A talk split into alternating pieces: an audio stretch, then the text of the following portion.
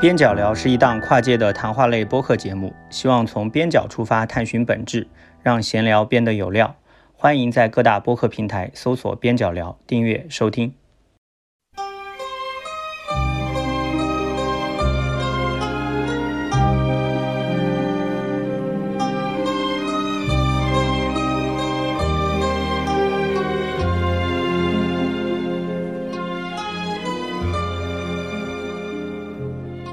大家好，欢迎来到新一期的边角聊，我是沙青青，我是国强，啊，我是郑世亮。哎，我们今天呢会聊一个比较有意思的话题啊，是关于《教父》电影。或者说，我们这个话题是由《教父》电影所引发的，因为我们也都知道，今年是《教父》电影上映五十周年。博强呢，他作为一个资深的一呃电影工作者吧，或者是前电影工作者，他也是对《教父》呢研究很多，然后呢自己也翻译过相关的一些书籍。所以说，找到博乔，呃，我让我们从那个《教父》这个电影开始。聊一聊美国的黑帮，然后呢，我们郑世亮老师其实对这个话题呢也非常感兴趣，而且我们在之前的沟通当中呢也提到，除了《教父》这个电影之外，其实我们可以把这个话题啊做更多的衍生，从十九世纪的美国移民史到美国的都市发展史以及黑帮的历史都可以聊。后从十九世纪一直延伸到二十世纪这样一个风云变幻的时代，《教父》呢可能是我们的一个切入话题的一个视角，但是通过这个视角呢，我们可以见微知著，然后呢也可以让我们能够触类旁。通的去聊，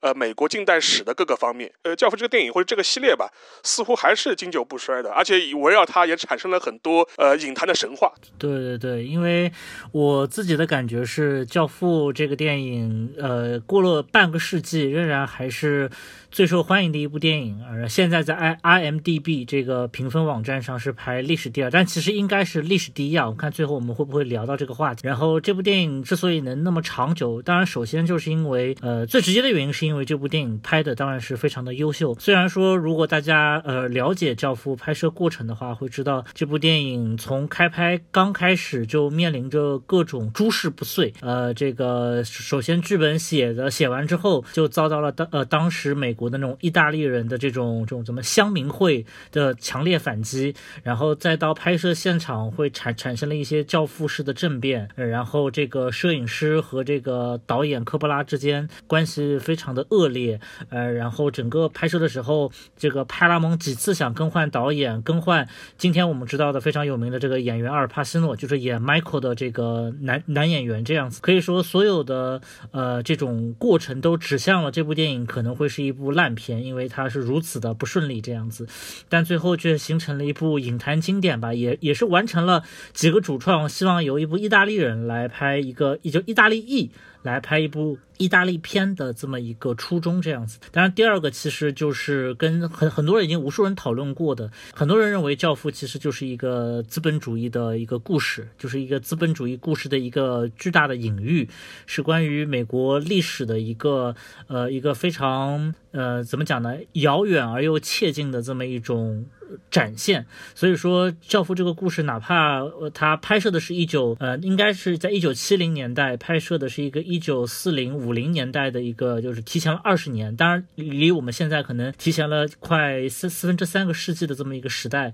呃，仍然能够不过时。它的主要原因其实就是因为它有一些超越它那个时代本身的一个东西。呃，其实我们也知道，因为很多人会把这个《教父》这个电影啊，就是冠上很多评价，就比如说啊，这是男人的一部圣经，对吧？就是说，所所有男人都要去看这部电影，教你如何成为一个男人，对吧？这一种的话，我觉得某种程度来说，你可以把它认为是一个非常浪漫化的一个黑帮史诗啊。我不知道郑世亮，就是说你当时看的时候，你是怎么怎么一个感觉？嗯，站在我的角度，我会觉得，嗯，《教父》的小说是一部优秀的通俗文学啊，足够血腥，足够暴力，足够好看。啊，但是《教父》的电影是一部伟大的作品。我觉得它的伟大在于说，它有足够多的野心来反映一些美国社会的深层次的问题。甚至于，如果你愿意去呃，你愿意去解读它的话，你会发现啊，它甚至影射着美国作为这样一个大国，它的一些形式的风格，或者它的一些呃政治的文化，以及它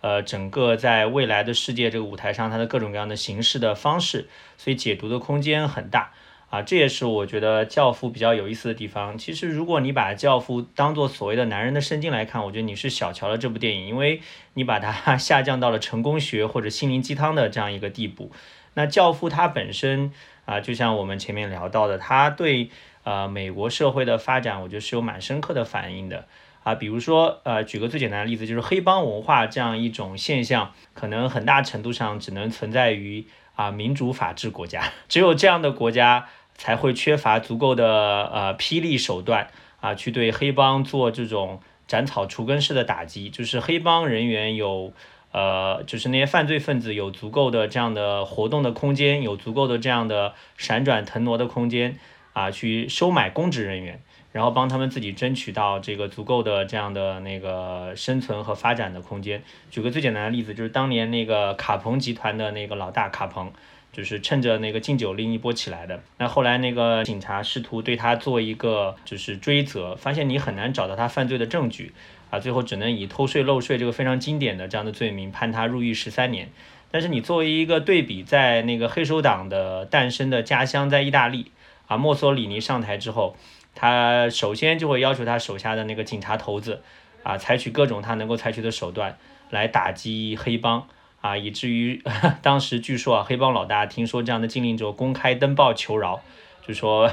求这个这个这个法西斯政府放过自己一马。啊，所以我会觉得，首先黑帮之所以能够存在、能够发展、发展壮大，跟美国的政治文化、社会文化啊是有分不开的联系的。而且第二个，我觉得非常关键的在于说，黑帮这个就是《教父》这个电影非常注重呃这个黑帮的它的本身的族裔性和它的移民性，他会非常强调这个。他的意大利的文化色彩，其实如果你做个对比，之前的美国的这个黑帮电影当中啊，虽然有一些相关的呃文化的体现，但是没有那么深刻。我记得有一个研究论文里面提到过，他说之前美国的几部非常出名的黑帮电影啊，比如说什么呃小凯撒，还有一个叫做国民公敌啊，还有另外一个我看看叫那个八面人，就是里面的黑帮的角色，说你把他混到犹太人里面啊，你可能也没有什么违和感。就它的意大利性可能没有那么强，虽然口音上、名字上还是有体现啊，但是你看那个《教父》里面，尤其《教父一》开场那个非常经典的，大家那那个婚礼对吧？那个聚餐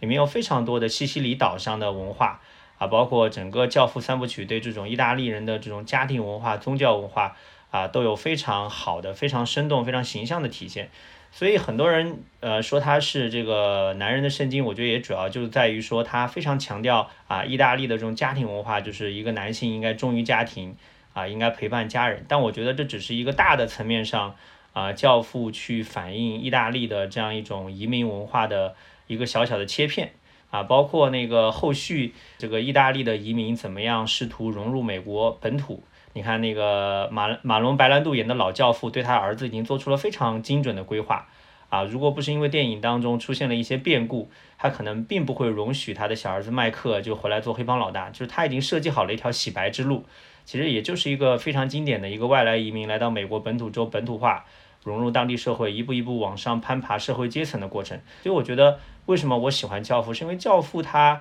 呃，某种意义上相当于是当时的美国社会的一部百科全书，而且情节非常的波澜起伏，人物形象非常生动，所以这个电影是可以反复看的，是不厌多看，是这样的一个概念。你前面讲的那个美国的这样一个社会环境啊，导致无论是黑手党啊，还是有组织犯罪这种团体啊，有生存的空间。其实我想到另外一个例子，就是魏玛时代的，其实也有同样的情况嘛。看那个柏林巴比伦嘛，其实在里面其实也拍到过一些相关的一些桥段嘛。在二十年代的那个柏林嘛，其实黑帮也是非常横横行。然后纳粹上台之后做的第一件事情就是扫黑除恶嘛，然后就打，后其实也确实是取得了效果啊。如果我们是从治安角度来上来看的。话确实是这样子，呃，然后的话，我想就说说回那个《教父》本身吧，然后先展开可以聊聊这个作品本身，因为我们都知道，无论是《教父》的小说还是《教父》的电影，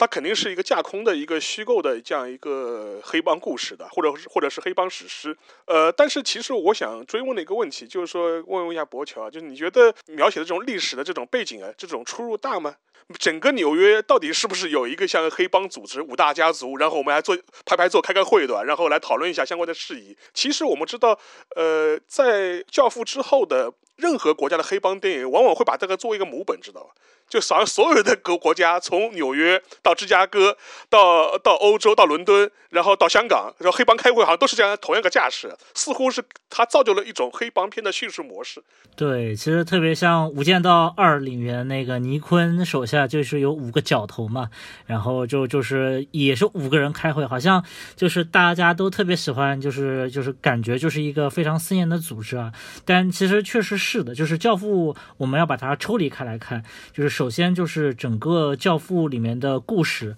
包括它里面的很多的呃，就是无论是剧情还还是一些设计，包括呃里面会产生一些类似于像张艺谋《大红灯笼高高挂》里面一些所谓的打引号伪民俗，就比如说要这个人人人被杀死了以后要送他一条。死掉的鱼包包在一个布里面，代表着说这个人已经被杀死了。但其实，在真真正的黑帮文化里面是不太有这样的文化的。这个其实是一个怎么讲呢？是一个误会这样的。但是，但是黑黑帮它里面确实会有一些非常重要的黑帮的切口，就比如说这两天这个“床垫”这个词非常的那个。我第一开始看“床垫”的时候。就是不知道，真的不知道在说什么。我以为是在说美国黑帮，因为美国黑帮他在要开战之前会说 the go to the mattress，就是我们去去通往床垫这个单词，它的意思其实就是我们去开战吧。因为那个美美国黑帮他在开战的时候，他有很多呃人，他要去去到一些地方，他因为他经常住的那些地方是不能去的，会被对方给伏击，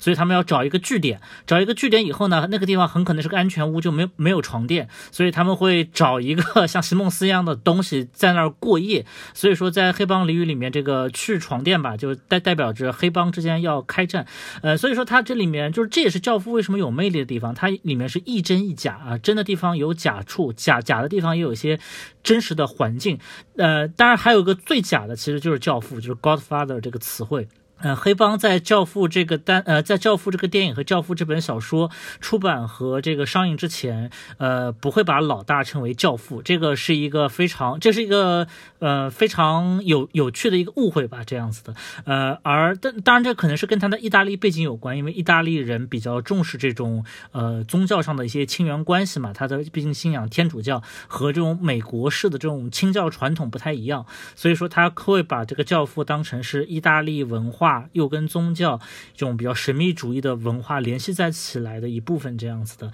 但在美国历史上，确实是有一个所谓的纽约的五大家族。这个五大家族应该是一九二几年、三几年，呃，一群在这个呃，其实当时就是是一个慢慢形成的过程。大家通过对于不同地位、呃不同的区域，包括不同的产业，像有人是比如说主管垃圾收银的，包括还有像主管。橄榄油和番茄这种这种这种买卖的，像比如说《教父》里面这个老老教父他们从事的这个行业，其实就是至少名义上挂的牌子，就是一个从事橄榄油和这个这个这个卖一些这种零售商品的这么一个行业这样子的，大家是有一个不同的分工的。所以说，纽约确实在一九。二几年到三几年，经历了非常漫长的一个黑帮战争之后，慢慢形成了一个五大家族。然后这个五大家族里面有一个非常有趣的一个意大利裔小伙，就是这个所谓叫做 Lucky Charles 吧，就是幸运查理，他建立了这么一个。呃，五大家族的体系，并且甚至还在全国范围内召开了一个会议，然后确立了一个由纽约五大家族有话事权，其他各个地方像一个分公司一样，然后向这个理事会进行报告的这么一个一个行为模式。这个模式一开始建立也是为了避免黑帮之间过度的仇杀，招惹政府的关注，招惹当地民众的一些恐慌。所以说，他们故意就是整了一个理事会，呃，黑帮内部的事务由理事会来进行一个裁。决，然后它其实是一个一保护自己，二能够减少损失，然后能够降低不良社会影响。因为你要知道，当年在比如说刚才说到这个阿尔卡彭嘛，阿尔卡彭在在芝加哥范围活动嘛，他这个搞搞的声势很大，我们在一些老电影里面都都能看到，他用一种机枪嘛，叫就叫叫这个汤普森机枪，因为这个机枪的声音像打字机的声音，所以又叫汤普森打字机。他这个这个芝加哥打字机的这个名名号。号是响彻全美这样子，造成了非常恶劣的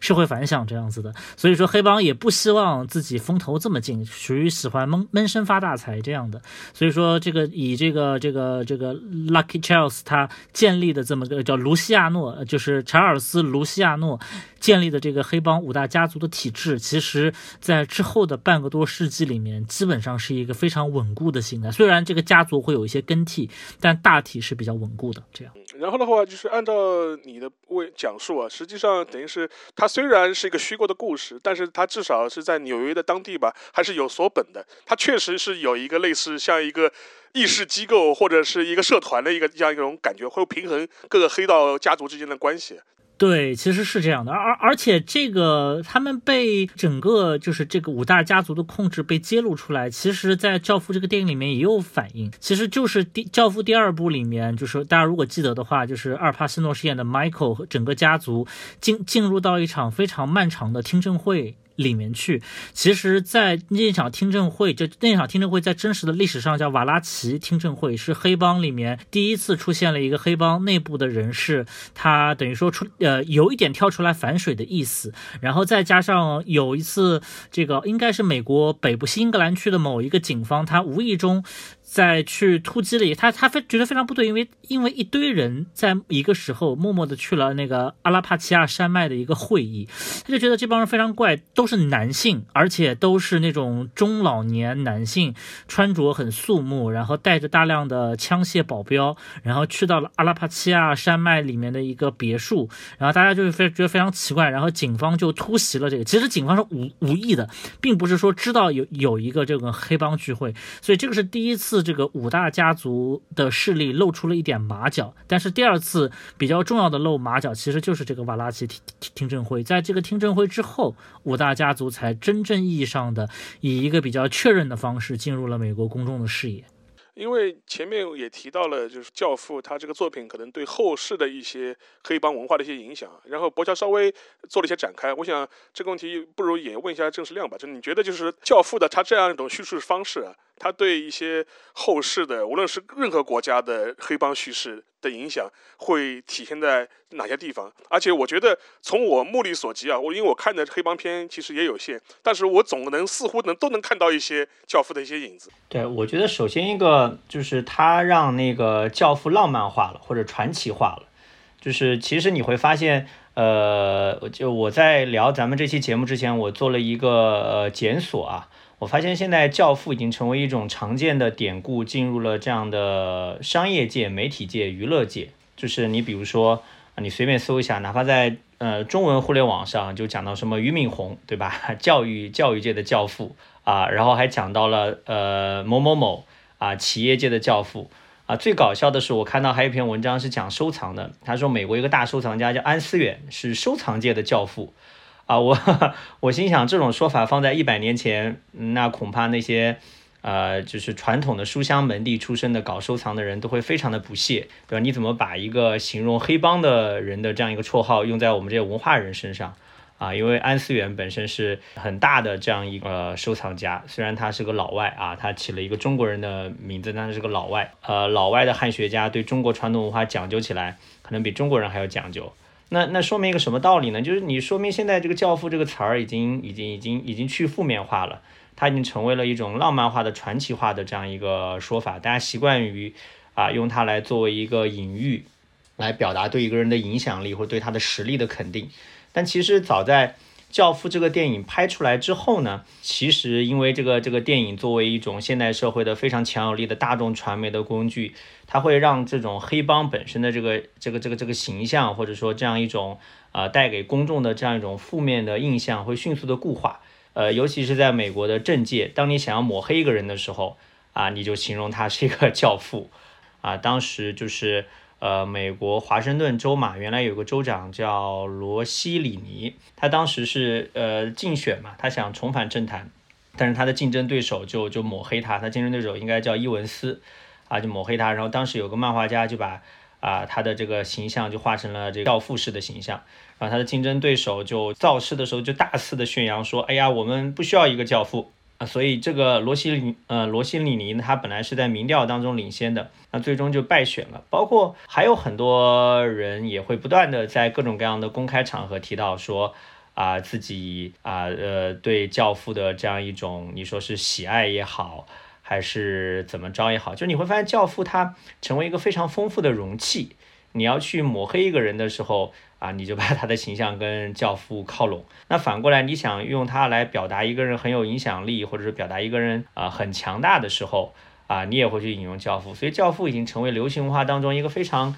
啊，有意思的载体了，而且这种载体它本身确实能够啊非常言简意赅的表达很多含义啊，在不同的语境当中，所以这是我觉得教父电影非常有意思的一个点吧。呃，一方面的话，教父他的形象本身的话，除了对影视业或者是相关的一些类型文学的叙事产生影响之外，我觉得是不是也存在一个电影本身会反过来影响黑帮实际现实的一种情况，因为。在黑帮电影里面，他会把，尤其是白兰度饰演的那个老教父啊，就是就就是衣着考究，然后作风呃风雅，然后感觉呢似乎就是还还非常有底线，对吧？有所道义有道，然后同时呢又会把这个组织描写的一个啊，他非常严密的结构，然后就是有仇必报这种形象。呃，会不会反过来，正是因为教父电影的流行，以至于美国现实中的这些黑帮反过来被电影所影响？对这种情况，当然其实非常常见。最典型的就是，其实有过段子嘛，但是并没有被证实。就就说，自从教父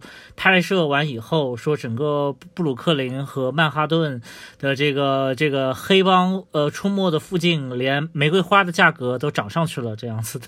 然后会有一些，但但这种这个是个段子。来，并并没有被确认过，但是《教父》确实是使得这个整个黑帮文化产生了一些影响吧。就比如说，应该是在那个 Gambino 家族的一个老族长死掉以后，虽然在葬礼上，他们的无论是他们家族的人，还是来参加葬礼的其他家族的人，甚至会在那边哼唱那个《教父》的主题曲嘛，就是那个柔声倾诉这样子的。然后包括还有说，整个《教父》的这些，因为本来就是意大利裔嘛，对于这种穿衣什么。可能比较讲究一点，它整个意大利的这个着装啊，包括他们对衣着的考究，其实多多少少都有一点呃受到教父的影影响。特别是到了八十年代末，像这个九十年代初，这个出出了一个所谓叫华裔教父啊，就 Don Dapper，就是这个约翰高迪，也是著名的这个也也是有专门的电影来拍他的这样子的。这个约翰高迪就是一袭风衣，别的教父都是尽可能的压低自己的社会影响，不希望上电视，只有他。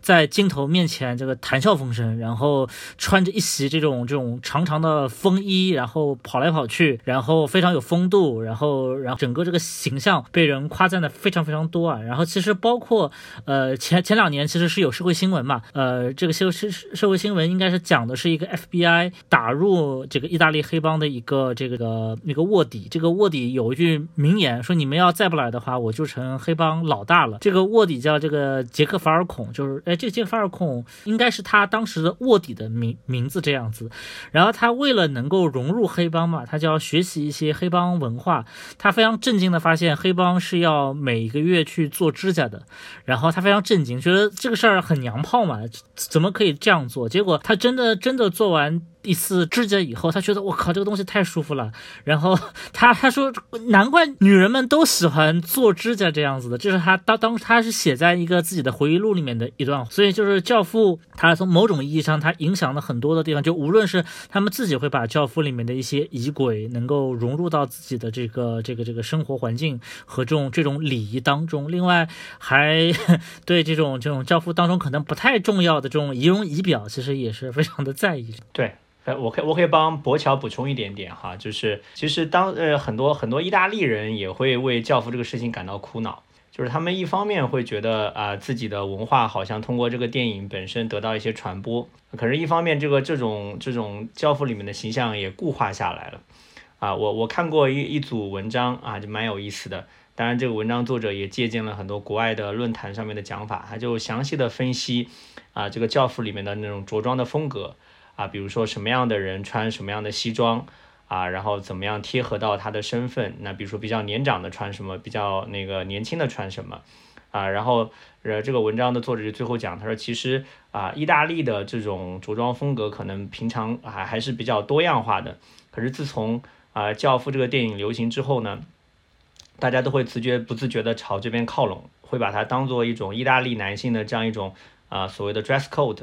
啊，这个就很有意思，就是它确实呃一方面推广了这种意式的文化，让大家看到这里面的这些啊男性的穿着有多么的讲究，多么的典雅，多么的庄重啊，但另外一方面，他也把这种形象固化下来了。啊，那之后如果你作为一个意大利呃意大利人，你要是不这样穿，或者说你呃采取了一些更加呃别样的这样一种着装的风格，大家会觉得，诶，是不是有点不太像他们所理解当中的意大呃意大利男性的那种穿法？那至于说啊，大家都觉得意大呃意大利人都跟黑帮分子有联系，那就更加是《教父》这个电影带来的一种比较广泛的影响了，就是你会呃多多少少的，哪怕是开玩笑。啊，你也会觉得，哎，是不是你们意大利人都跟黑帮有点关系，有点社会勾连什么的？而且我印象中，好像《教父》刚拍的时候就就引发过意大利的相关的一些社会团体去抗议，说你这个片子就是固化意大利人的形象。然后，但比较讽刺的是，好像当时去抗议的这个 NGO 的主那个主席自己本人确实是一个黑手党。然后后来他在开拍前还被打死了，是不是这样？对，然后这个这个其实大家是今年是可以看一部美剧的，就叫《The Offer》，其实就是取了这个《教父》里面的那个经典台词嘛，啊，I will make an offer that he can refuse，就是我会提一个他无法拒绝的一个。Offer 这么一个名字，然后这个这个黑帮这个 NGO 组织应该叫什么？意大利人权利什么联合会？呃，听上去是一个非常正经的、非常正义的，跟我们现在动动动辄看到的呃美国的一些 NGO 组织非常像。他们的宗旨其实就是要避免对意大利人有刻板印象，然后在一些呃法律上啊，对意大利人尽可能的给予一些帮助。但是他们这个老大呢，呃，确确实实就是。呃，甚至他们这个老大不仅是这个黑帮的，而且是黑帮里面位阶很高的，就是这个克伦波家族的这个老大。这个老大呢，跟别人不一样，就我就我跟每一代黑帮的老大里面，总有一个人是比较喜欢抛头露面的。在美国六十年、九十年、六十年代末七十年代初，比较喜欢抛头露面的就是这个克伦波。这个克伦波呢，他一听说他《教父》这个书写出来的时候，他就已经很不高兴了。结果派拉蒙还声声称要拍成电影，他知道这个电影如果。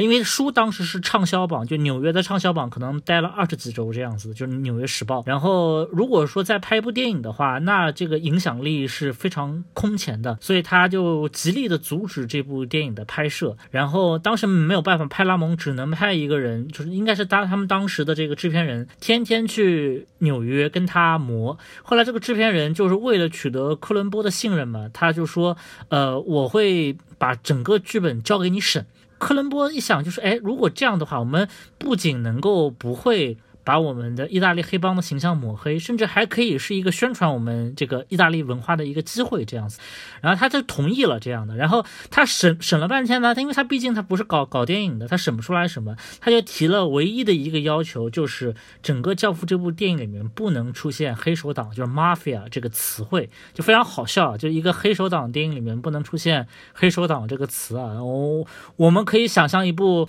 比如说这个这个《三国演义》的这个小说里面不出现什么打打仗这样的词汇，对吧？就是非常讽刺。但是最后他们就是真的就是想办法，而而且他们好像发现这个《教父》这个剧本里面原来也就提了三次，而且都是那种可有可无的地方，所以最后也是顺水推舟做了个人情，就把这个三个三个教父的这个黑手党这个词给删掉了。然后这个科伦波家族的这个首领呢，他也他是非常非常的致力于要。推广意大利文化的，然后他经常在纽约举办各种各样的集会。举办集会的时候，其实就是给了他的一些敌人。以暗杀他的机会嘛，这样子的。然后其实这件事情是有电影拍过的，而且非常著名。其实就是这个马丁斯科西斯的《爱尔兰人》。《爱尔兰人》里面其实就讲到了这个科伦波被他底下的一个应该叫 Crazy Joe 对吧？疯狂乔的这么一个角头给反杀了的这么一个故事，可以去看。他应该是在一个集会上被反杀的。然后那个集会人非常多，然后有一个人突然冲到他面前，给了他两枪。他是在集会快要下台的时候。候，然后就被这个枪杀了。然后之后有非常多的人的这个回忆嘛，包括他后来的一些小弟，他的有一个小弟甚至后来成了这个 YouTube 的网红博主，他经常会出现一个就是那个时候我在现场的这么一个发发言，就是 I was there 的这么一个发言这样子。然后他当时也是在现场目睹了自己当时的老大被杀掉，然后他对这事对对这件事情也有了很多反思。但是后来疯狂桥也在这个爱尔兰人里面，包括在现实生活中也是被这个爱尔兰人里面的主角，就是这个罗伯特·德尼罗演的这个角色，在餐厅被干掉。这个也是在历史当中真实发生过的。而而而且，呃，而且这个。就我们刚才说的这个 YouTube 网红博主在现场的这个 Michael Francis，他甚至还详细的评论过爱尔兰人当中刺杀疯狂乔这一场戏到底真实度几何，他给的评价是非常真实啊，当时在现场就是这么干的啊，当然会有一些细节上的问题，但是基本上就是这样，当着他的妻子和儿女把他杀掉了，但是没有把他扔出那个餐厅外，就在里里面干掉了这样子。博乔讲的这个，呃，我可以稍微补充一下，就博乔讲的。这个呃，克伦波就是老约瑟夫·克伦波嘛，他那个 NGO 应该叫异议美国人公民权利联盟啊，就是就就他们这个 NGO 当时的抗议，他们这个 NGO 当时的抗议力度真的蛮大的，所以导致当时美国司法部的那个总检察长嘛，叫约翰·米歇尔，他是下令说这个司法部的正式文件啊，不能再用那个指代黑手党的词语了。然后呢，当时那个纽约州的州长应该是叫尼尔森·洛克菲勒吧。啊，他也对那个纽约州签发的规呃文件做了规定，那那他们这样做了之后呢，那之后就有更多的州来效仿，所以就非常好玩啊！就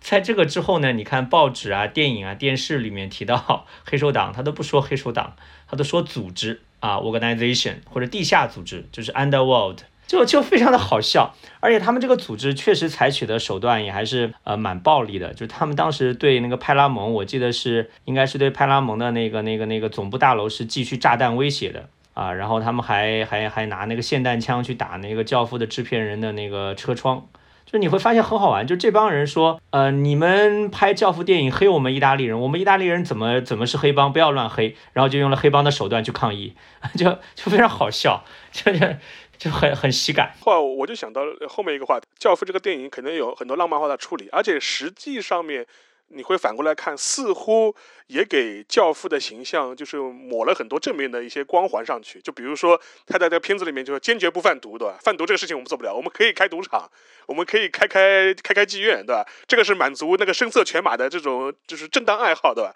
但是但是毒品这个事情我们不能沾的。但是实际上面是不是这样？另外一点的话，我就想到了另外一部电影，就是也是马丁·西克塞斯拍的好家伙，他那个片子里面其实某种程度上来说，他的三个主角是三个。等于是呃正式的没有体制的呃黑手党，就是没有编没有编制，还没有正式的进阶到黑手黑手党。但是他们做的事情，其你你也发现也是无恶不作，对吧？从杀人越货，然后到贩毒，但是他们实际上面又是属于黑手党的外围组织，他们甚至还进不了黑手党。呃，黑手党实际形象的话，某种程度来说，是不是就是也是被涂抹上了一些正面的一些形象，以至于大家看到讲到黑手党的时候，反而是会怀着很多正面的心情去理解。然后会觉得，哎，他们道义有道。哎呀，其实就是这个，这个我可以稍微介绍一点，因为之前有过一个蛮有意思的一个一个一个美国的作家吧，他也是个记者，叫那个赫伯特·阿斯伯瑞，他写过一本书叫《纽约黑帮》，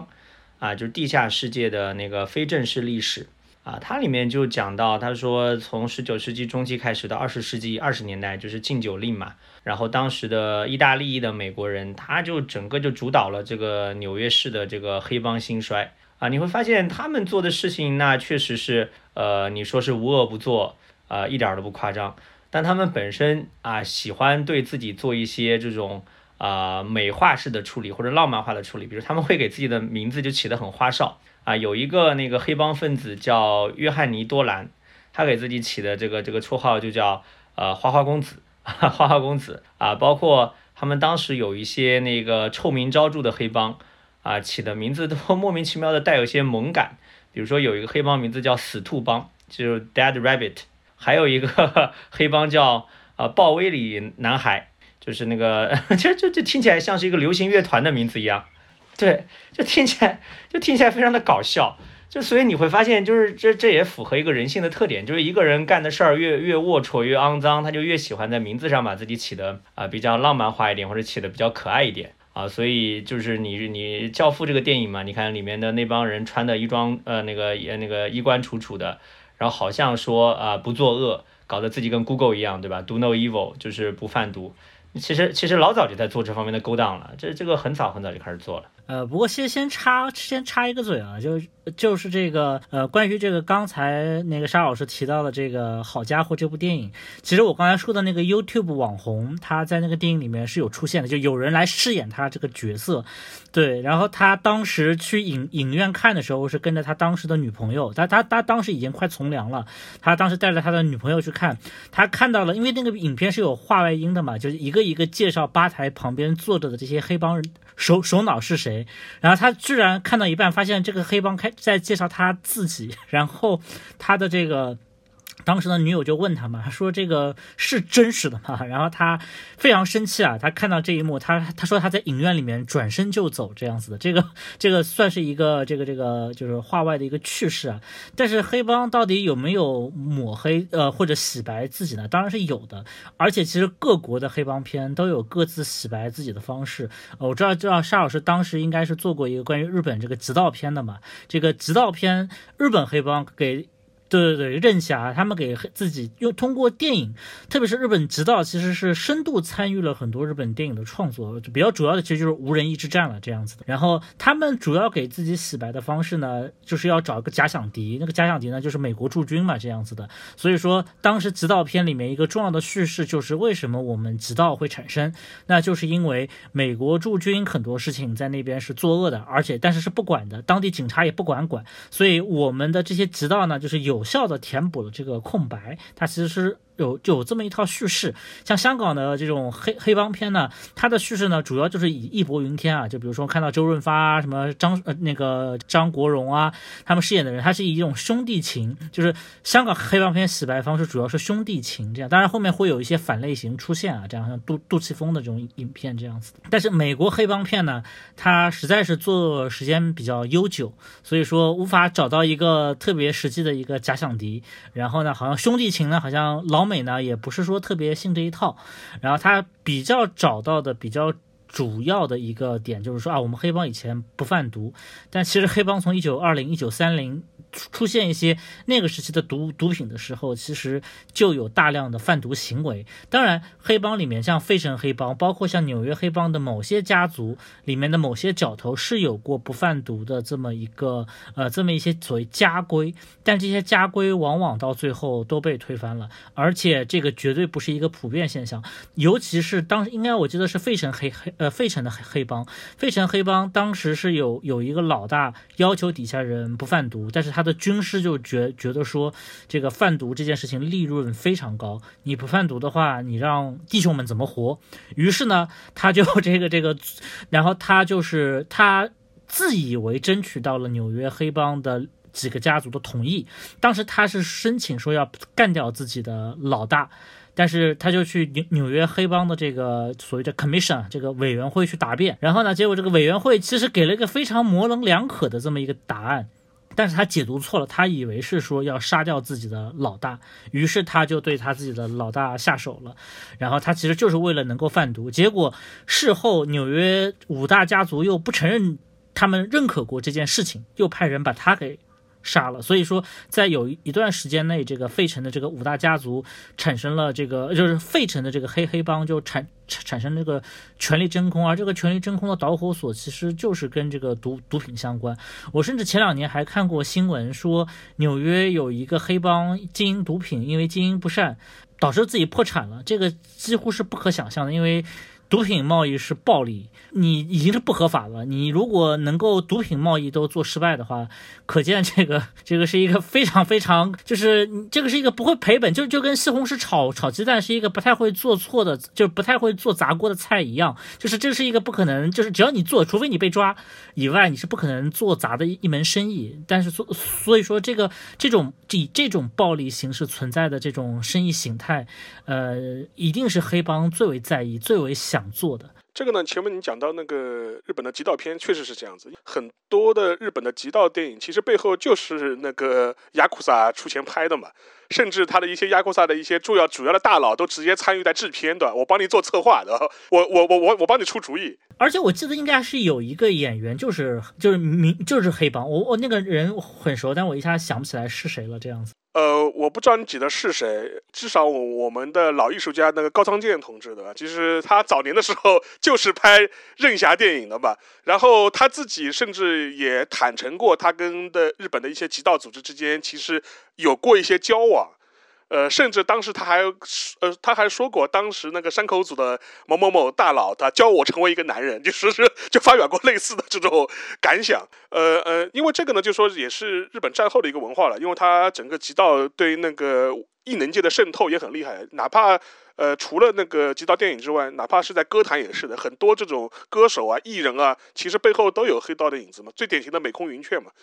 呃，讲起来一代国民歌姬对吧？但他自己本人实际上面，他也因为涉及到一些极道的这些事情，导致他很，其中有好几年都没有上过红白，其实也是这个原因了。呃，当然。这是插出去讲，然后我们拉回，就是说是那个美国的黑帮啊。其实我还想到一个话题，因为呃，《教父》这个电影是七十年代初的时候拍的，然后到后面当然是八十年代也拍那个二三，一直一直在拍。但是其实有一个现象，就是我们也可以发现，呃，在七十年代以后，似乎美国的这种传统的这种黑手党，呃，似乎也迎来了一个由盛转衰的这样一个。呃，时刻吧，就是说是呃，拍了一部教父电影，似乎把你的名声弄得很大。但是在八十年代以后，呃，在美国相关的一些法案出台之后呢，对他的打击也力度啊也越来越强，以至于他这种类型的一些黑社会组织似乎迎来了一个示威的这样一个阶段。呃，甚至一些我们现在在美国的。呃，政坛吧，或者是在前两年美国政坛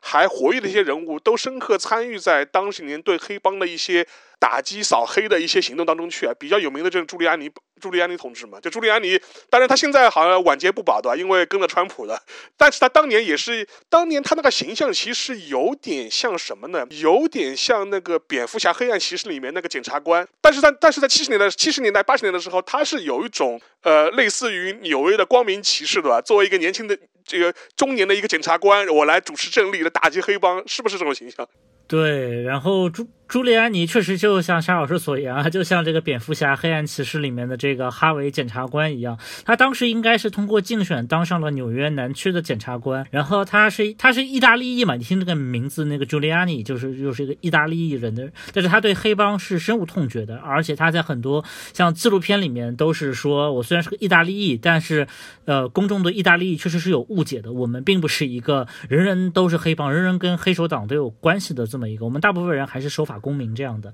然后他当时就是呃决心要铲除黑手党。他铲除的缘由起因有很多啊，但但但是他但是有有一个起因是非常好笑的，就是他有一天读书，他读什么书呢？他读这个一本叫做《Man of Honor》所谓荣誉之人的书。这个写书的人是谁呢？是这个也是个黑手党老大，就是这个 Gambino 家族的一个族长。然后这个 Gambino 家族的族长呢，他可能。那个时候写出书出了已经是七十年代中后期，好像八十年代初出了这个书。他自我感觉呢，就是著书立说啊。他的这个这本书的时间节点是卡在一九六零年代末，他觉他觉得自己也很安全，因为那个时候自己还没有入行这样子的，所以他觉得非常安全。讲了讲他眼中的这个黑手党的这个历史和这个黑手党五大家族的这种这种如何操作的这么一个过程这样子的。然后朱利安尼同志非常好学，他就在读。这本书，他越读越发现，哎，这不就是有组织犯罪吗？就是当时的，现在我们。把黑帮称为有组组织犯罪是一个社会学或者是一个司法层面的这么一个名词，但他当时读到这个的时候，他突然反应过来说，当时美国七十年代末应该出台了一个法案，这个法案简称叫 RICO，所以叫 Racketeering 什么 Corruption，就是它是一个专门来治理一个所谓的勒索啊、腐败啊以及呃有组织犯罪勾连的这么一个法案，因为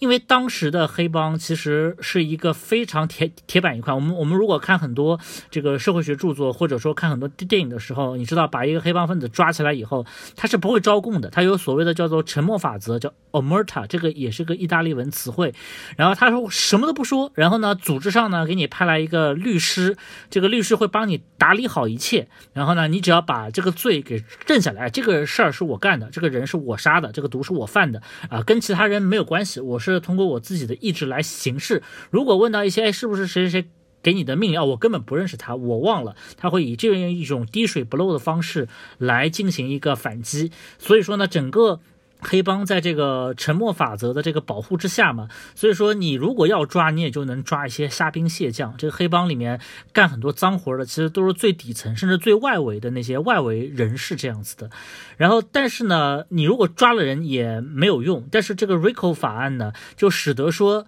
给了一个前提，就是说如果你真的能找出他们中间的关联的话，哪怕他们不会招供。的情况下，你也可以把他们抓起来。这个就涉及到第二个有利的地方了，就是到在八十年代的时候，这个窃听技术啊变得非常的繁盛，并且非常的高级，可以把这个窃听器安装的非常隐蔽，安安装在一些非常看不见的地方，这样子的。然后。这两个就是窃听和这个 RICO 法案这两件事情加在一起，就使得朱利安尼产生了一个非常大胆的想法。他当时是作为检察院的检察官嘛，但他联系了 FBI，包括检察院自己，组织了一个非常浩大的一个窃听行行动。这个窃听行动呢，就不以抓某一个家族的老大为原因，他是以要以把整个黑帮这个。关系网给端掉为目的，这样，所以他们就在想尽了各种办法，在各种人的家里面安装这个窃听器。呃，像包括像比较有名的，像那个弗兰克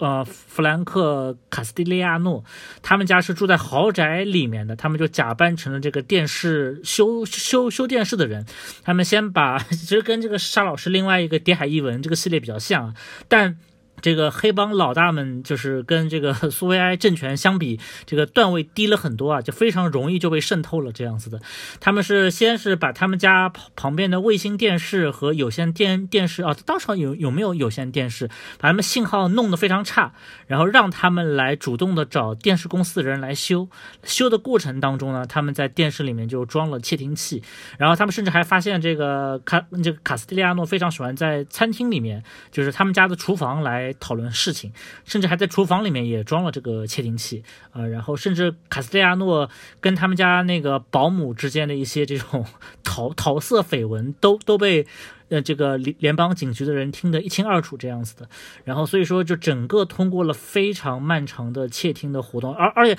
里面应该有一家人是非常难以窃听的，我忘了是哪。哪一家可能是那个是 Profaci 家，然后 Profaci 家当时的那个组长是非常有智慧的，他经常在纽约街头故意在警察面前装疯啊，他穿着个拖鞋，穿着个睡衣在路上走来走去，一旦被一些，比如说他也也被卷入过一些司法丑闻当中，然后呢，他就说啊，我就是律师就说他其实是个疯子，你看他平时都什么衣冠不整，什么一边刷牙一边走路，这是个。精神不正常的这种人是非常难以攻破的，但他们最后还是在圣诞节当晚，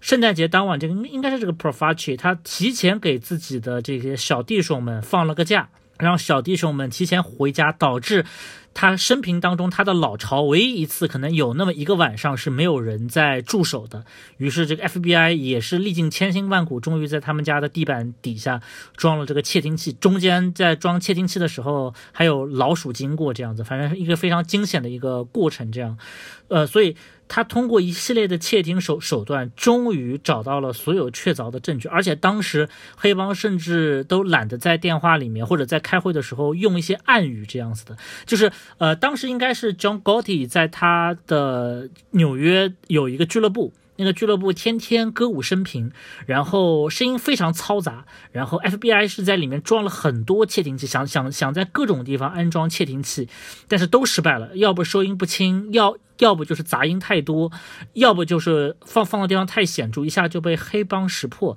他们还在这个这个 John Gotti 的这个俱乐部门口，呃，安排了这个摄影，但这个摄影最后起了奇效。这个真的是不知道是哪一个 FBI 的探员，应该是一个女性，这个是可以。知道一个女探员，她非常惊讶的发现，每一周的周三晚上，非常固定的一个时刻，总会有一个女人从这个酒吧门口走掉，然后隔了两个小时再回来。她觉得这个非常有趣，然后她就调查了一下这个女人，发现这个女人是个守法公民，没有任何问题。但她有一个问题，就就就是她的家就在这个酒吧上面。她离开是因为约翰高地和他的小弟们，呃，跟他每周租两个小时房间。来进行通话，来进行这个黑帮内部的会议，所以他会把钥匙给黑帮，然后他们在里面聊两个钟头以后，他再回家这样子的。然后他觉得这也是一笔不错的收入。他们应该是花了几个月的时间才搞明白这件事情，然后就就那个，因为窃听一个黑帮场所是非常困难的，但窃听一个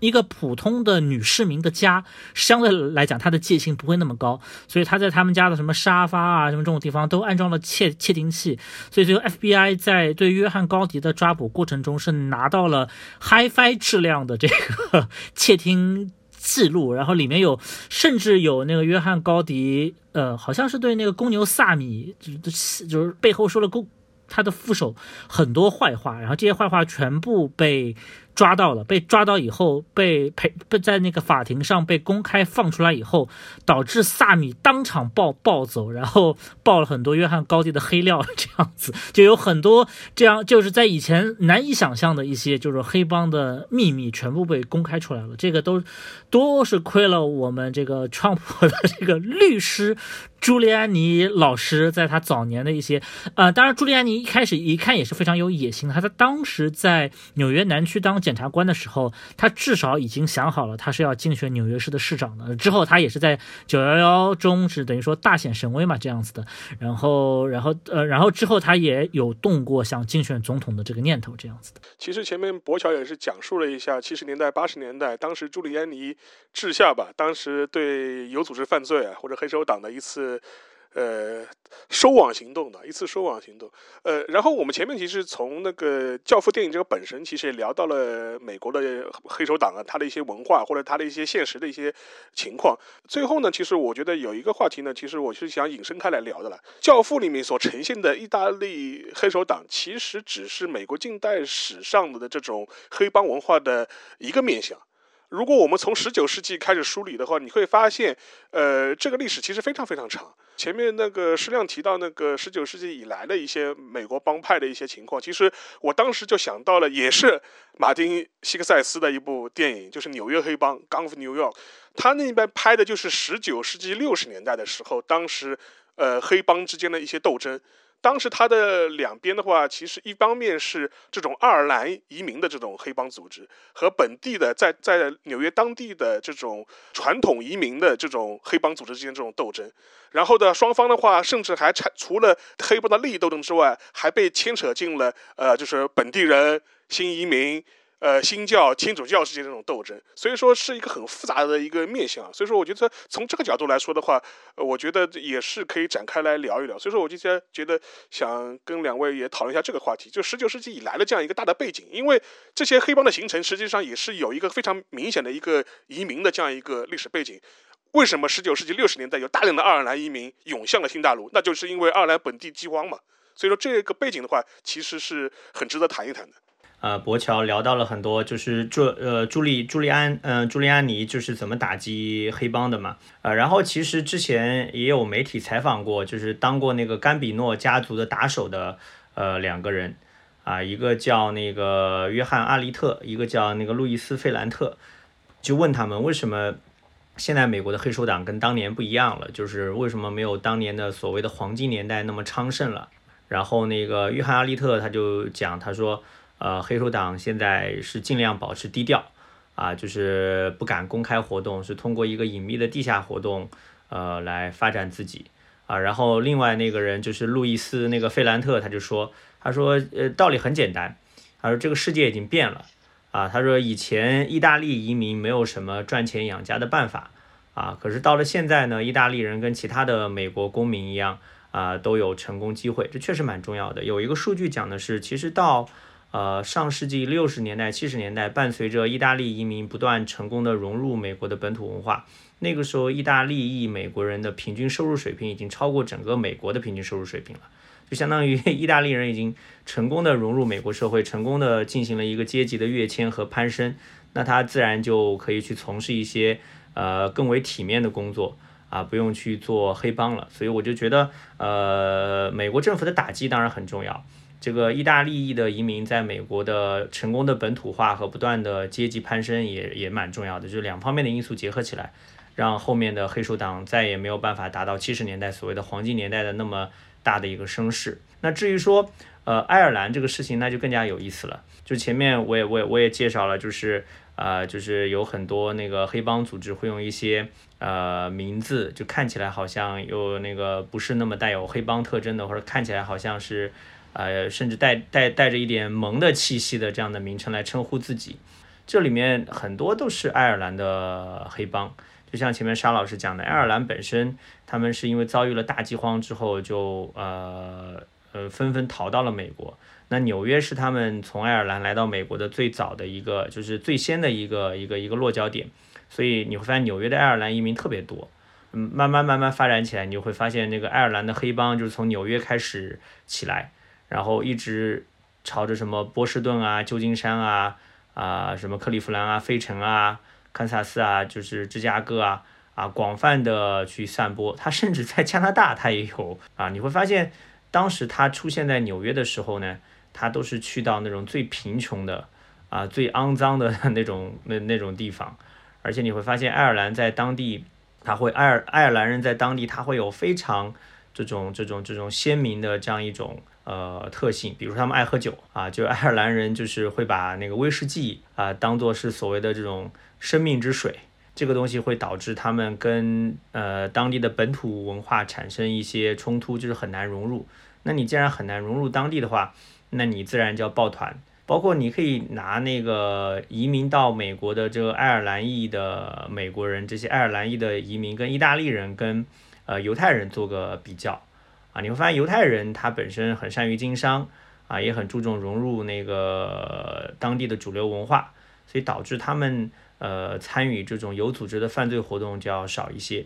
啊，那包括你也可以跟华人做个比较，当时华人在在那个美国呢，他是属于那种呃被排挤的对象，就是人人都可以欺负，呃，华人因为受到这种传统宗法观念的影响，啊，也会抱团。所以当时的整国的这种有组织犯罪这种黑帮真的是很丰富啊，爱尔兰裔的、意大利裔的，甚至华裔的啊，都会有各种各样的帮会。那这里面爱尔兰人，呃，一个特点是什么呢？其实有几块儿，一块儿就是他们本身就比较粗鄙啊，比较粗鄙，他们好像对知识、对学习这个东西不是特别在意，这个可能跟华人就形成一个比较鲜明的区别。另外一个呢？就是你会发现，他们因为长期跟那个英国斗嘛，就是受到英国的统治，所以他们已经习惯了，就是建立一个地下组织来跟官方做对抗。而且他们本身信奉天主教，那么天主教本身这样一种宗教上的动员的力量，也让他们能够抱团。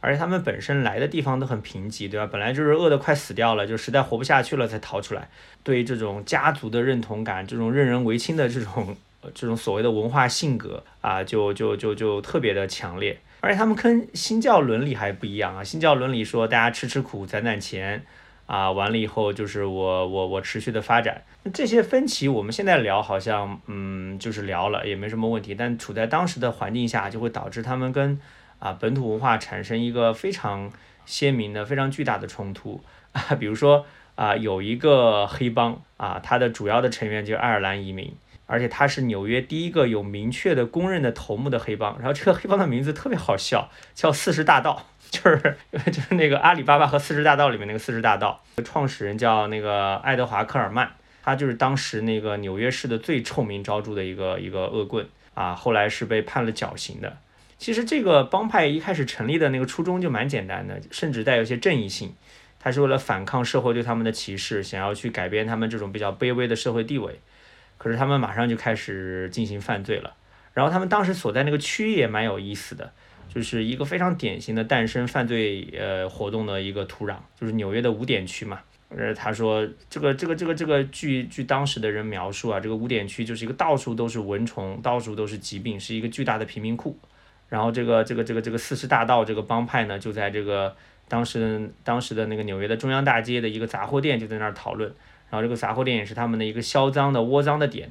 然后还有一个关键点就是他们会啊在这个店的地下室非法出售那个酒。通过这样一个黑帮，就可以看到一个非常典型的当时的具有爱尔兰特色的这样一个帮派组织的特点，啊，就是他一开始是出于啊改变爱尔兰人的这样一种被歧视的呃那个非常低微的社会地位的初衷，然后呢，它诞生是在一个贫民窟里面，是最差最差的一个街区，然后呢，呃，这些人会采取一些嗯暴力行动啊，可以说这个各方面的那个要素都拉满了。那我前面聊到的什么死兔帮啊，什么。鲍威里男孩啊，其实多多少少都有一些这方面的特色啊。死兔帮，它的名字就是没有我们中国的文化语境里面听上去这么猛啊。这里面的这个死就是 dead，它表达的是一种非常强烈的含义，就是比 very 更加强烈。然后这个 rabbit，它其实是可怕的人的意思啊。所以这个所谓的 dead rabbit 啊，就是那些爱尔兰的移民组成的黑帮，就是他们都是一些很很很很可怕的人，一些气焰熏天的人。然后他们他们他们有一个 logo，或者有个标志，就是一个被长矛刺穿的死兔子啊，所以这帮人就拿一个被长矛刺穿的死兔子来自我标榜啊，所以这是蛮有意思的。所以如果我们去考察美国的黑帮文化，一定是要跟这种本土和外来移民的相冲突，以及当时美国的现状结合起来，这样子我们才可以看得清楚。其实当时的那个意大利和那个爱尔兰的黑帮的冲突，有点那个新老移民冲突的味道在里面，啊，因为呃，十九世纪中期呢，移民纽约的最大的移民团体呢是爱尔兰人。当时从一八五零年代到一八七零年代，当时纽约大多数的街头帮派都是爱尔兰人。但是又过了十年，进入一八八零年代呢，就是意大利人啊、犹太人啊，包括东欧的这个移民都增加了。所以你会发现，当时就有一种鸠占鹊巢的味道在里面。就当时有很多爱尔兰人是被迫从他们曾经占据主导的街区当中搬出来，然后他们过去搞的那些犯罪的勾当，他们过去建立的黑帮组织，等于说被以意大利人为主的新移民又重复了一遍。就是，呃，你们的成功我可以复制，就意大利人就搞了这一套。然后呢，当时移民到纽约的意大利黑手党呢，他们其实是把意大利本土那种家族的模式拿过来了。它早期是两个代表性的大家族嘛，一个叫那个伯纳诺家族，一个叫那个吉诺维斯家族。就伯纳伯纳诺家族呢，它其实主要就是在那个纽约活动，然后那个吉诺维斯家族呢，就是稍微广一点，在纽约啊、新泽西啊、拉斯维加斯啊、佛罗里达。呃，你会发现这两个意大利的黑帮起来之后呢，当时那个爱尔兰裔的美国人就搞了一个非常啊，当然我们今天看起来比较滑稽。啊，他们就搞了一个合并，就是把几个那个组织就是并起来，因为他要跟实力不断增增强的意大利的移民黑帮对抗。然后呢，这个合并起来的爱尔兰黑帮名字叫白手帮，哈，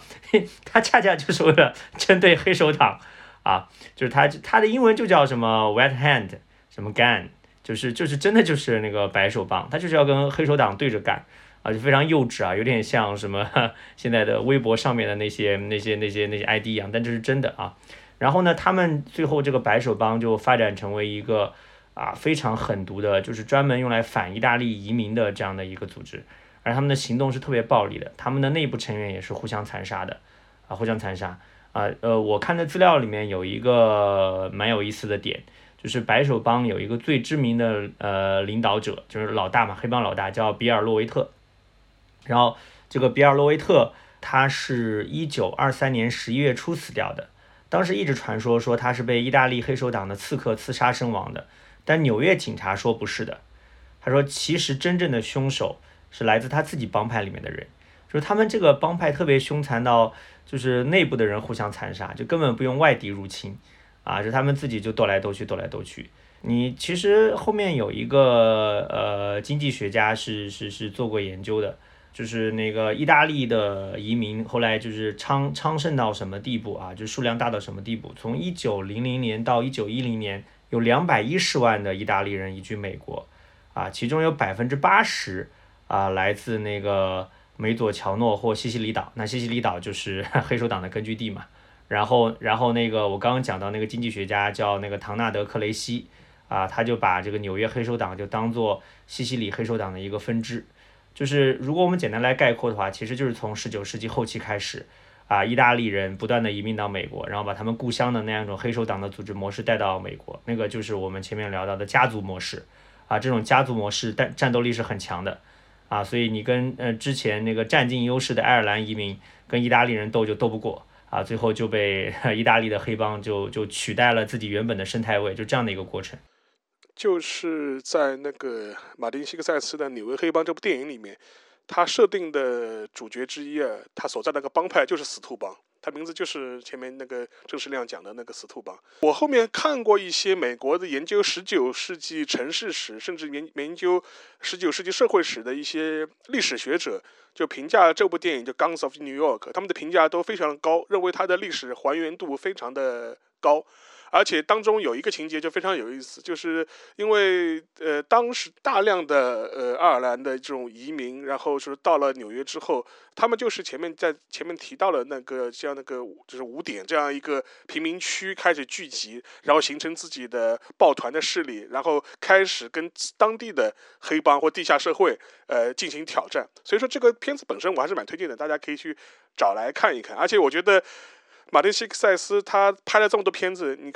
涉及到黑帮或涉及到黑帮文化的特别特别多。我觉得你可以把它串起来看啊，从十九世纪一直看到当代，对吧？就是他拍那个纽约黑帮，然后他拍好好家伙，后面也拍过那个无间行者嘛，他他也翻拍了那个无间道嘛。呃，无间行者他当时改编的背景就是把它放到了波士顿。呃，要去渗透的那个黑帮就是一个爱尔兰裔的一个黑帮嘛，所以说找了一个找了一个呃这样一个背景去嵌套呃《无间道》的故事，而且相对来说它本土化做的还比较好。对，呃，《无间行者》这个片子虽然说是翻拍的香港的这个片子，但是我我之前其实有有一阵子就觉得它刚刚有资源出来的时候，零七零八年的时候我看过，我当时感觉是一个比较普通的一个电影，但是后来 在我我认识的北京电影。学院的朋友的重新指点之下，又看了一遍，它确实有非常多非常。比较精妙的地方，而且跟这个香港版其实是不太一样的。而且如果说你在比较熟悉美国的黑帮电影的拍摄以后，你会能看出里面的很多那种平行，因为它是两条线并进的。但是中国的这个两两条线其实是比较呃以故事为导向的，而这个马丁斯科西斯的这两条线其实是展现了两种不同的人生选择。其实其实也是。也也是别有一番风味吧，这个也是老马自家，而且我也比较推荐的是他的这个呃赌场风云吧，叫 Casino 这部电影，应该是一九九五一九九六年的这部影片。这部影片，呃，其实名气不如像什么好家伙啊、愤怒的公牛啊，呃这样子带有一些黑帮情节的这种影片的名声大。但是这部也是一部非常精彩的一个影片。然后另外补充一点，像刚才那个郑世亮老师说的，就是有种种的黑帮，其实这两年也出。过一些关于黑帮的书，比较有名的一本其实是讲纽约唐人街的黑帮的，就是这个唐斗啊，唐就是这个堂会的唐，斗就是斗争的斗，它是一个。那是个普林斯顿那个大学历史系毕业的一个硕士，然后英呃中文名叫苏斯刚，他写的一本书，主要就是讲纽约唐人街的一些黑社会的一些这种情况。然后，如果你对整个黑帮文化有一些了解的话，你会发现，就是有一个再普通不过的事实，就是所有的黑帮它所诞生的地方一定是一个呃法外之地，就哪怕名义上是由法律所管辖的，但它其实一定是一个法外之地，只有在在这样的地方，呃，黑帮才有比较丰富的、比较充足的一个土壤来进行一个生长。然后像呃，包括其实刚刚才我们说的纽约黑帮、爱尔兰黑帮、意大利黑帮，包括一些唐人街的这种华人黑帮，他们的一大特色其实就是在很多历史特殊时期，呃，当地的警察其实是。听任你在这边进行一些仇杀活动的，只要你不要特别过分，就可以这样子。也正是因为这，而这个黑帮其实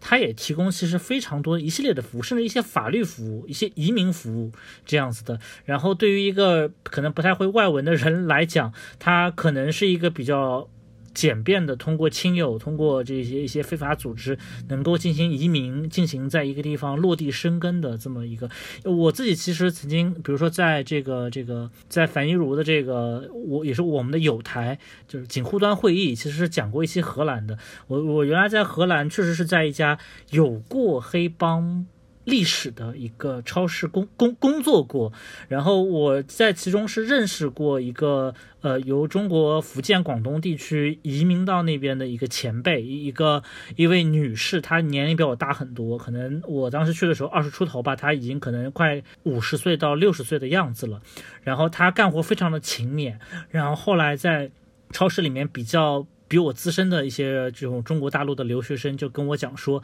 呃，当时就是他们家帮这个移民偷渡过去的女性搞定了在荷兰的身份，所以说这个女性对对他们家确实是感恩戴德啊，然后一直在他们家做帮工，拿着比较少的钱，然后再做一些非常勤恳的事情，而而且人也是非常认真的。这个你你也能看见里面一些非常微妙和一些灰色地带的这么一些影子吧。除了爱尔兰黑帮之外，因为我们知道爱尔兰黑帮它跟意大利黑手党之间的这种呃权力关系的意味啊，可能是在二十世纪二十年代，就是禁酒令时期嘛。因为当时的话，双方因为族裔的关系吧，围绕围绕私酒的一些利益，爆发了很多冲突啊。就我们前面也提到过，像阿尔卡彭搞的所谓情人节大屠杀嘛，其实就是针对爱尔兰黑帮来做的。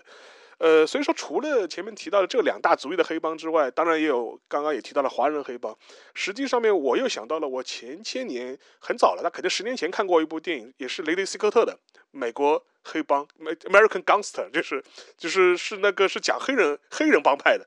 黑人黑帮的，所以说大家有兴趣的话也可以找来看看。其实我觉得也是丰富各种各样的面相。当时是丹泽尔华盛顿去演的，而且丹泽尔华盛顿有一种自我挑战嘛，因为他一直演这种黑人比较正面的形象嘛，结结果去跑去演了一个黑老大，对吧？呃，因为这两年应该是有一部，还有一个美剧，那叫《嘻哈教父》还是叫什么黑黑帮教父，讲的是哈伦，也是一个美国非常有名的一个男演员，黑黑人男演员演的，其实是讲美国哈勒姆地区，就是我们知道应该现在在。在那个林肯中心附近的那个区域的一个教父，而且那个。那个哈勒姆叫那个哈勒姆区，原来是一个，因为是一个，呃，一个就是我们的非裔族群比较聚集的地方，所以确确实实会出现一些治安不太好的情况。然后它这个地区就是跟跟我们刚才讲的科伦波家族的那个区域是接壤的。然后所以说科伦波，刚才当时讲科伦波那个族长死掉的，其实就是在哈勒姆哈勒姆的边界和这个科伦波家族管辖的边界地方死掉的。而且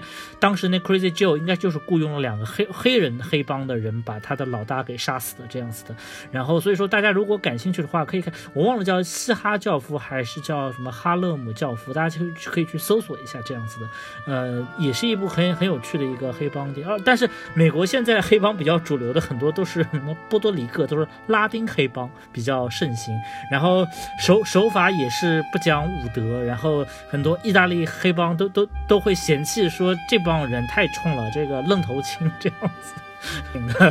影片成为了影影史第一，所以我也想就通过这个故事的一个隐喻吧，跟大家讲，远离黑社会，不要被这些虚假的、洗白的黑社会的 这些浪漫化的这种叙述所干扰。啊，这个我们要拒绝有组织犯罪啊，这样。